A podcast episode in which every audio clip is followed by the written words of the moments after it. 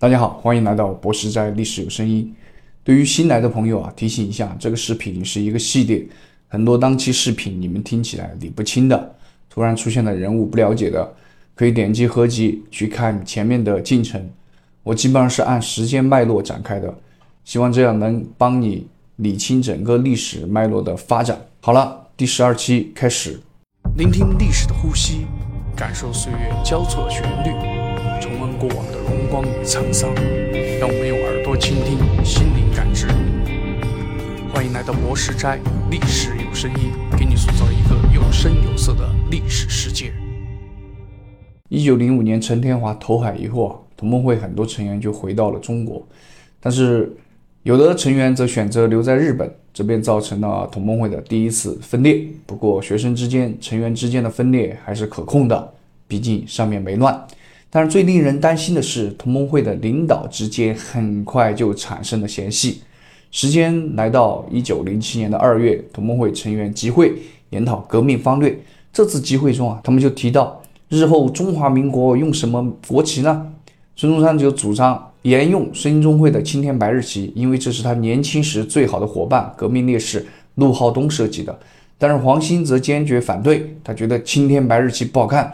并且和日本太阳旗太相近了，两人争执不下，一直无法推进会议流程。孙中山顾全大局，不得不做出让步，提出旗子可以改成红蓝白三色，代表自由、平等、博爱的争议。如果真用了这个方案啊，那就和法国、荷兰、俄罗斯的国旗有点像了。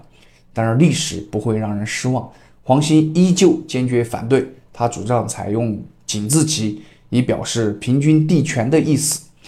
两个人几个回合下来啊，甚至还动了怒。黄兴扬言要脱离同盟会，后来经过章太炎和刘奎一等人的调解，才暂时搁置了这个议题。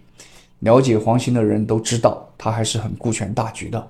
最后，黄兴还是妥协了，采纳了孙中山的意见。但是宋教仁可不这么想。宋教仁认为孙中山啊，本来就是我们谦虚推选你当的这个会长。黄兴和自己都有这个能力当老大，宋教仁本来就是个急性子嘛，旗帜问题就让他对孙中山产生了误会，并且心生厌恶。他认为同盟会人心不齐，就是因为孙中山领导能力不行，恐怕日后难有作为。一气之下，他就辞去了在同盟会东京本部的职务，三月份直接就回国，前往东北去动员当地的马匪、马贼，预备搞起义。而孙中山此时遇到的麻烦还不止宋教仁一个。就在二月份，还有一件事也差点让孙中山丢了同盟会老大的位置。一九零六年十二月四日，湖南爆发了萍乡浏阳李陵起义，起义军定名为中华国民军南军革命先锋队，同时发布中华国民军起义檄文。平流陵起义被镇压后啊，这个我后面会说。湖南巡抚。陈春轩、两江总督端方、江西巡抚吴崇禧、湖广总督张之洞就纷纷上奏朝廷，声称起义与孙中山有关。清廷就指使驻日公使向日本政府提出引渡孙中山的要求，日本政府就接受了清廷的要求，但是想通过一个两全其美的方式，让内田良平和宫崎隐藏等孙中山的日本好友劝孙中山离开日本。日本其实跟孙中山也没啥仇怨，只是搞革命的声势实在太大了。清政府要搞孙，日本政府为了跟清政府搞好表面的关系啊，那不得不出手。于是日本政府就赠送孙中山五千日元，日本商人铃木九五郎就赠送了一万日元，意思就是孙中山你赶紧走吧，路费和养老费都给你准备好了。孙中山就接受了这个赠款。拿出两千元来作为这个《民报》的经费，大家可不要小看这一万五千日元。按当时的购买力来说啊，相当于现在日元的一千倍。如果就银座的土地价格来说，当时的银座一平土地才三百日元，现在是九千万日元，三十万倍，可想而知，这不是一笔小钱。剩下的钱呢，孙中山就考虑带到南方地区去发动起义。三月四日，孙中山就离开日本，参加同盟会的日本人平山周北一辉和田三郎得知孙中山还接受了日本资助的五千元，就立即和宫崎隐藏吵了起来，并且把这个事情告诉了章太炎和张继等人。说孙中山没有把这个事告诉同盟会本部，可能与日本政府的关系另有隐情。得知此事后，东京同盟会的人非常不满啊！张继主张革命之前必须先革同盟会自己的命。这个张继也不是个省油的灯。一九零三年和章太炎、周荣、张世钊结为兄弟啊，后来又参加华兴会的活动，相当于华兴会的人。起初还是支持孙中山活动的。孙中山去世后啊，就和蒋介石等人合流，反对共产党，背叛革命，这个是后话了。章太炎就觉得啊，日本人给了你孙中山这么多钱，你才给《民报》两千元，自己挪用这么多钱，便对孙中山产生了意见。章太炎主张孙中山应该向日本政府示威，怎么能就范收了钱呢？刘师培则指责孙中山受贿，认为孙中山不干净。随后，他们就催着同盟会管政务的干事刘奎一召集会议，革除孙中山的总理职务，改推黄兴。这里我插一句，这个刘奎一是黄兴的人，起初对同盟会有异议，是一九零七年一月才加入同盟会的。后来因为和袁世凯接近啊，在一九一二年就退出了同盟会。不过这也是后话啊。我们继续今天的话题，接下来将发生一件非常滑稽的事情。刘世培当时就想利用孙中山接受捐赠的时间啊，企图自己当同盟会的总理，并且推荐日本人北一辉、和田三郎做同盟会干事，从而直接形成第一次倒孙风潮。而这个刘奎一就更矛盾了，他一方面致函冯自由和胡汉民，要他们去劝孙中山，希望孙中山高姿态地向同盟会引咎辞职。另一方面，又坚决反对革除孙中山的总理职务，担心造成起义军的军心涣散。这个时候，同盟会的部分成员啊，已经在国内搞起义了。我们后文会说到啊，因为这种矛盾啊，刘奎一就和张继吵了起来，甚至还打架。其实刘奎一就是想让孙中山辞职，只是面子上要过得去嘛。恰巧这个时候啊，日本社会党也发生了软硬两派的分裂，硬派。主要的主张是无政府主义，认为要直接行动实行革命；软派则认为要通过议会的斗争实现社会主义。这就直接影响了当时的同盟会。四月，新德秋水在平民新闻上发表文章，号召东洋各国的社会党联合起来，当即就成立了东亚同盟会。会章就由章太炎起草，宗旨利益那就比同盟会利益还要高。他们的宗旨是反抗帝国主义，使亚洲已经失去主权的民族取得独立。凡是主张这一宗旨的亚洲人，都可以加入。中国方面就有张继、何震、陈独秀、苏曼殊等人加入。这个会也没有领导，大家都是平等的权利。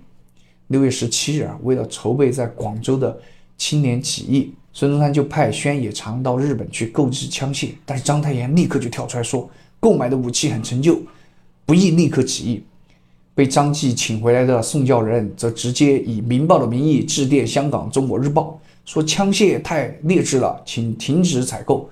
孙中山则立刻反驳，谴责章太炎，又派林文返回东京，禁止章太炎干预军事。后来在黄兴的大力拥护下和刘奎一的斡旋下，同盟会的内部矛盾才暂时平息下来。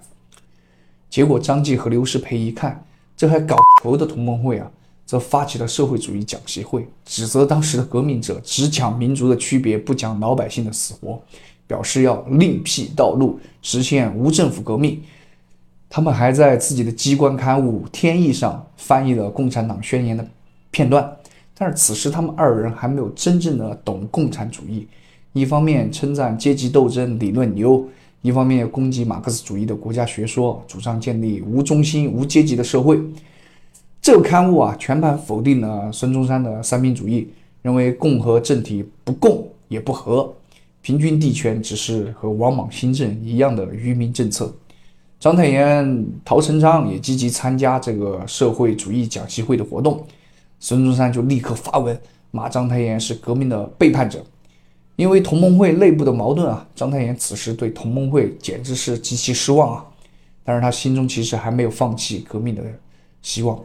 便开始在日本和印度的革命者来往密切，所以当时传闻他就想去印度当和尚，十月份，章太炎先和张之洞联系，后来让刘师培回国去联系一名居士，叫杨仁山，希望通过他去说服两广总督端方获得资助。但刘师培刚回国不久，竟然就向这个端方自首了。他还建议策反章太炎，同时提出让《明报》停刊，在三年内暗杀孙中山和黄兴等人的保证。一九零八年二月啊，刘师培回到东京，就通过北一辉来策动陈嘉诚以十万元购买孙中山的手机，还创办了《恒宝》，提出实现共产的无政府主义纲领。五月二十四日，上海《神州日报》就刊载了刘师培夫妇伪造的丙宁启事。大意就是说，章太炎以后不干革命了，准备当和尚了。章太炎瞬间就怒了：“你他妈的刘师培，忘老子这么信任你，你竟然出卖我！”于是立刻在《明报》上抨击刘世培伪造事实，并且揭露刘世培夫妇是清廷的密探。结果不久后，刘世培的老婆弟弟汪公权竟然给章太炎投毒，引起留日学生界的一片哗然。章太炎和刘世培就彻底闹翻了。十一月，《横报》就被日本政府给查封了。刘世培夫妇在东京也无法立足，只能返回国内。为了进一步让同盟会内部分裂，刘世培写信给黄兴，揭露章太炎曾经联系张之洞和端方，说章太炎当时给两人保证，只要给两万日元，就愿意放弃革命宣传，去印度出家。章太炎对此事简直百口莫辩啊！再加上因为《明报》的事和孙中山、汪精卫、黄兴等人不和，之后章太炎就开始淡出革命宣传了，专心去搞学问。看了前几期的朋友，是不是觉得章太炎特别像另外一个主角？好了，让我们拉回大主角孙中山。同盟会内部矛盾的焦点可在他身上，怎么能忽略呢？孙中山其实对东京总部的情况也很恼火。时间回到一九零七年九月十三日，此时的孙中山其实已经在越南待了几个月。当时跟他从日本走的还有汪精卫和胡汉民。这几个月啊，孙一边继续募集起义经费，一边策应各种起义，一刻也停不了。九月十三日，孙中山在越南就致函宫崎隐藏，表示他不再信任平山周、北一辉、和田三郎这些日本人。要宫崎隐藏一个人悄悄的在日本运作相关工作，不要去和同盟会、民报的人商量了。同时，他还致函刘奎义，大致内容就是同盟会内部的纠纷，用事实说话。我孙某人没有任何问题，我引咎什么？我不辞。此后，孙中山决定重新组织一个团体，并且专心经营同盟会南洋支部和中心日报，希望成为同盟会新的领导中心和宣传中心。对东京总部和《明报》就不怎么过问了。当时南洋支部的支部长是胡汉民，在新加坡、吉隆坡等地都设有分会，是孙中山一九零六年去南洋搞的。孙中山说南洋支部和东京同盟会就不是一个类类型的，可见当时孙中山已经非常反感东京同盟会了。但是这个时期啊，同盟会不光只有内斗啊，还发动了好多次起义。但是严格来说，好多起义啊。其实又不是同盟会发动的，很多起义可能只是同盟会的成员参加。毕竟那个时代想起义的可不止同盟会啊，还有一大群会党的人。一九零五年，湖南发生水灾，官吏豪绅啊就趁机哄抬米价，导致老百姓怨声载道，社会民不聊生啊。一九零六年，受这个陈天华的投海影响，同盟会的刘道一就带着他很多湖南籍的学生回国了。他们先在船上就召集会议，决定运动军队，联络会党，年底就在江西萍乡、湖南浏阳、醴陵发动起义，简称就是平流黎起义。起义经过我就不赘述了，结果大家都应该能猜到，肯定是失败了嘛。但是影响我要说一下，这次起义可是同盟会成立后，同盟会成员发动的第一次大规模起义，是太平天国以后中国南方。爆发的一次范围最大的反清革命斗争，起义之初啊，声势就特别浩大，而且组织的还不错，军纪严明，得到了百姓的拥护，所以当时是震惊了清政府的。当时清廷就调集了湖南、湖北、江西、江苏等省五万多人四面围剿起义军，同时也震惊了列强，英美等国也想插手，想派军舰帮助清政府镇压。结果这就更加激起了中国人对清政府和列强的不满。但是最后还是寡不敌众嘛，失败了。刘道一啊、蔡少兰啊、萧克昌啊、廖书宝等首领均在起义中就牺牲了。满清政府也借此在长江中下游大兴党域，大肆杀害会党首领和革命党人。长江中游、下游的革命活动就遭到了严重挫折。但是这并没有吓退革命党和会党人士，之后又掀起了一堆起义潮。一九零七年四月爆发了黄冈起义，这个黄冈不是湖北那个黄冈啊，是潮州那边的黄冈。这次起义只经历了六天便宣告失败，革命党人被杀了两百多人。不过这次起义啊，起义队伍在潮州饶平县黄冈镇竖起了青天白日旗，也是这个旗帜第一次在中国的土地上升起。同时期，为了响应黄冈起义，革命党人在惠州七女湖也发动了起义。潮汕和惠州两路失败后，孙中山就把希望寄托在了青州和连州。这次起义啊，孙中山远程指挥。一九零七年九月一日，王和顺就率领两百多人袭击防城。九月五日，起义军就占领了防城，杀死知县。但是起义军腹背受敌，九月中旬起义失败。广东的一再失败，让孙中山不得不放弃广东方面的活动，将重心就转移到了广西。一九零七年十二月二日，就发动了镇南关起义，起义军就迅速占领了三个炮台。第二天，孙中山、黄兴、胡汉民等人就亲自赶到现场。两天后，清军反攻，孙中山亲自发炮还击。孙中山说：“反对清廷二十多年，今天终于第一次发炮，震痛这些清军的耳朵。”不过，但是，可能只是阵痛的耳朵，最后还是失败了。一九零八年一月二十四日，清廷出手向安南法国殖民部施压，要求他们立刻驱逐孙中山，法国就接受了。孙中山命令胡汉民继续留守河内机关，命令黄兴担任总司令，再次在青州、连州、上思等地起义。三月二十七日，黄兴率队从越南芒街出发，从广东东兴入境，开赴钦州。沿途还张贴告示，乡民们放炮欢迎。三月二十九日，革命军在小丰大败清军。四月二日，革命军就占领了马肚山，不过还是失败了。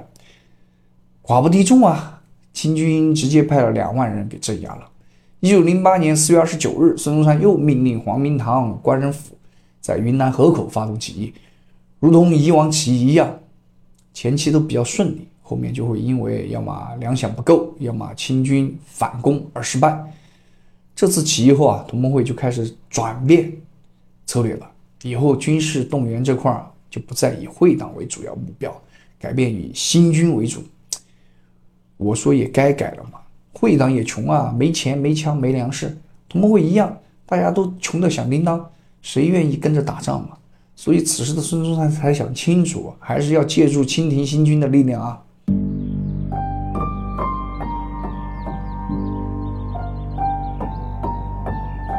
最后啊，我们来说一下这段历史的支线剧情。支线就是光复会的这晚起义。一九零五年春，秋瑾短暂回国，在绍兴的时候，他经过徐锡麟的介绍，就加入了光复会。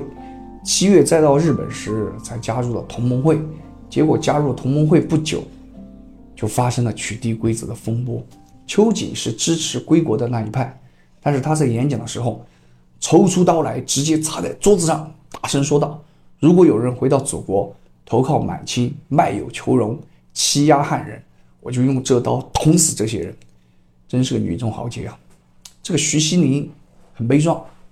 我们也提一下啊，他一九零三年去了日本，因为受巨额运动的影响，就萌发了排满的思想。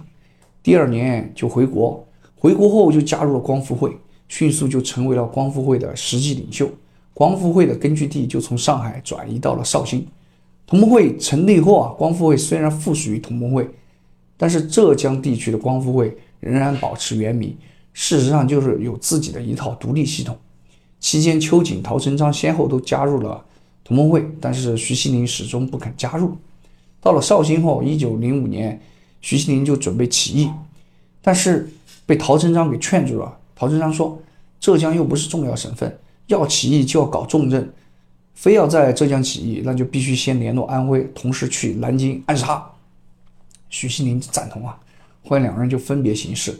徐锡林首先通过自己的表叔、原湖南巡抚的余连三的推荐，和朋友陈伯平、马宗翰等人到日本学习陆军，但是徐锡林是个近视眼，就被陆军学校给拒绝了。一九零六年春呐，徐锡林就再度归国。同年冬天，通过捐款，徐锡林就混了个安庆巡查学堂堂长和陆军小学监督当，暗中准备起义。徐锡林到了安徽做官后啊，秋瑾就回到绍兴整编各地的混会党，与安徽的徐呼吁。但是七月一日啊，光复会成员叶养高被捕，就把光复会部分的成员的别名和暗号就给供了出来。端方立即就致电安徽巡抚恩铭。恩铭不知道为啥就把这件事给转告给了徐锡林。徐锡林一看，妈的，这里面就有我的别名啊！于是决定在巡警学堂举行毕业典礼时就发动起义。七月六日，恩明去参加毕业典礼，徐锡林发现顾松义想去告密，惊心动魄的一幕就要来了。徐锡林疾步就跑到恩明面前，向恩明行礼报告：“大帅，今天可能有革命党起事。”恩明还在错愕了，徐锡林迅速抽出两支手枪，左右开弓，向恩明射击。这个徐锡林因为近视，担心没打中，就连续打了好多枪。恩明身中七枪，就挂了。恩铭这个人死的挺冤枉的，我觉得。恩铭呢，其实非常支持清末新政，并且大胆采用严复等人，但是他是个满人啊。光复会当时起义立了这个起义条例。就是遇到满人就杀，不杀汉官。他要是个汉官，同时还比较开明，也不至于被杀嘛。杀了恩铭后啊，徐锡林就立刻要求学生到军械所去夺取枪炮，结果就被清军包围了，双方展开激战。陈百平战死，徐锡林和马宗翰则被俘虏了。审讯的时候，徐锡林问恩明死了没，暗察使连玉就骗他说恩明只是受了轻伤，你们知罪不？明天就把你们的心肝给挖了。徐锡林大笑：“如果恩明死了，我愿意偿还。既然我愿意偿还，把我的身体剐成千百片，我也在所不辞。何况区区心肝？”结果当晚，徐锡林就要被处刑。临刑前，徐锡林神色坚定地说：“功名富贵非所快意，今日得此，死且不悔矣。”说完，他的心就被挖出来祭祀恩明，肝则被恩明的卫队。炒着吃了，这中间还有一个小插曲啊，就是审讯的时候，亲历还问徐锡林是不是孙中山指示的。徐锡林说：“我和孙中山宗旨不合，他不配指使我行刺。”这其实充分表露出徐锡麟对孙中山的鄙视。这种不满和鄙视，其实或多或少受了陶成章的影响。反过来，这晚起义失败，又进一步加深了陶成章和孙中山之间的矛盾。陶成章本来就认为孙中山是个大炮，所言常多不实。这晚起义失败啊，陶成章就认为是孙中山到处去放谣言有关。他在布告同志书里面就写道：一年丁末，孙文复又变放谣言，为其已由南阳密运军火来长江，亲力防患未然，假意搜索，因而牵及全局，遂造成皖浙之变。故徐经。于就义之前尚有余愤，而马军、宗汉亦曾致书其友，深以孙文放谣言，害及时事为憾。七月十日，秋瑾得知安庆起义失败后，就派学生二十多人到杭州去埋伏，准备待盛县会党王金发兵到了后就起义。七月十三日，王金的军队到了，他们就商定七月十八日进入绍兴。结果午后，杭州的清兵就进了绍兴。有人就劝秋瑾：“你赶紧走吧，避避风头。”秋瑾直接就给拒绝了。他说：“我要是怕死，就不干革命了。革命要流血才能成功。如果满奴能把我绑得送上断头台，革命的成功至少提前五年。”秋瑾真是巾帼不让须眉啊！他遣散其他同志啊，毅然就留守学堂。被捕后问啥也不说。七月十五日就在绍兴的宣亭口就义了。好了，今天就到这吧。清末民初这个时期人物众多，刚好又不是大家特别熟悉的一群人，我也经常搞混记不得。如果实在遇到有些人的名字啊搞不清，可以去搜一搜，完善一下整个知识脉络和串联。谢谢大家耐心看完，我们下期再见。